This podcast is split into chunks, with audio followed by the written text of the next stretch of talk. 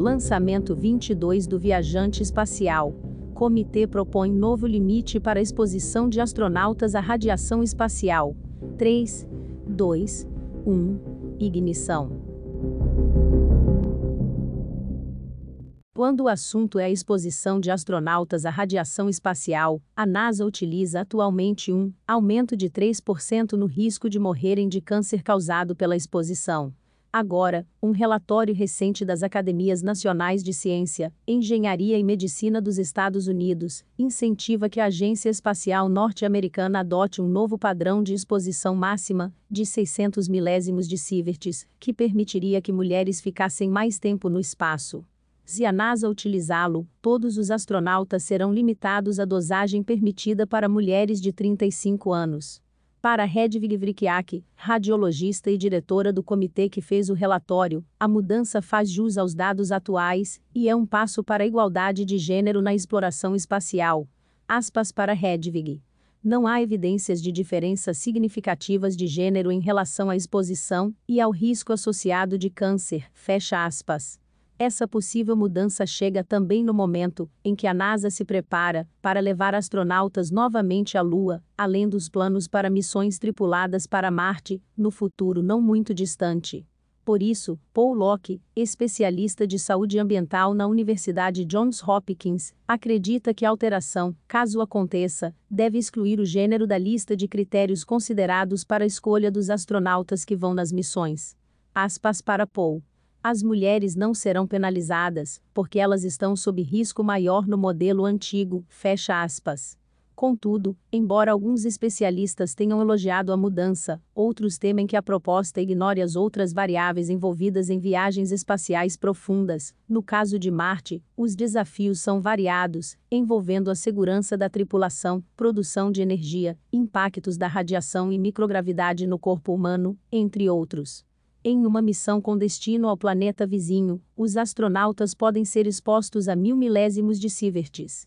Por isso, Albert Fornati, radiobiologista da Universidade de Georgetown, propõe que o risco máximo seja aumentado para 5%, mas isso somente após pesquisas de contramedidas e análises de marcadores genéticos que reduzam os riscos de os astronautas terem câncer.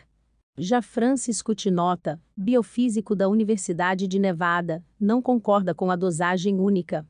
Para ele, essa igualdade deveria vir de um risco igual, e não de dosagens iguais, já que ele considera que a idade, gênero e raça são fatores que afetam o risco de desenvolvimento de câncer e que devem ser levados em conta para determinar o tempo que astronautas podem ficar no espaço. Aspas para Francis. Quando eles são selecionados para serem astronautas, há muitas coisas em que não há igualdade, porque é tudo baseado no desempenho, mas esse modelo não está sendo aplicado aqui, fecha aspas. Existem missões regulares para levar astronautas à órbita baixa da Terra, como aquelas que levam tripulações para revezar a estadia a bordo da Estação Espacial Internacional. Por outro lado, serão poucos os astronautas que vão viajar em missões para destinos mais distantes.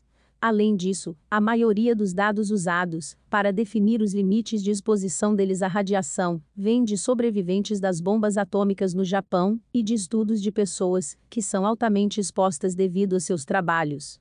Como as missões tripuladas rumo ao planeta vermelho ainda devem levar uma década para acontecer, os cientistas têm tempo para desenvolver maneiras de proteger os astronautas de maiores níveis de radiação. Enquanto isso, a NASA já vem trabalhando em maneiras melhores para informar os astronautas sobre os riscos, e uma das ideias para isso envolve um sistema de cores que funciona como um semáforo. O verde seria para as missões de menor risco, amarelo, com maior risco, e, por fim, vermelho para aquelas que cedem o limite. Se algum astronauta quiser ultrapassar o limite, ele teria que assinar um termo de responsabilidade. Em Boston, especialista em comunicação de risco da Universidade de Washington e membro do comitê, teme que talvez este sistema seja simplista demais para transmitir informações complexas e considera que a NASA precisa testá-lo bem. Já Scott Kelly, ex-astronauta que esteve no espaço durante quase um ano, gosta da simplicidade do sistema de semáforos. Aspas para Scott não significa, necessariamente, que seja a melhor ferramenta, mas é uma com o qual fiquei muito feliz, fecha aspas.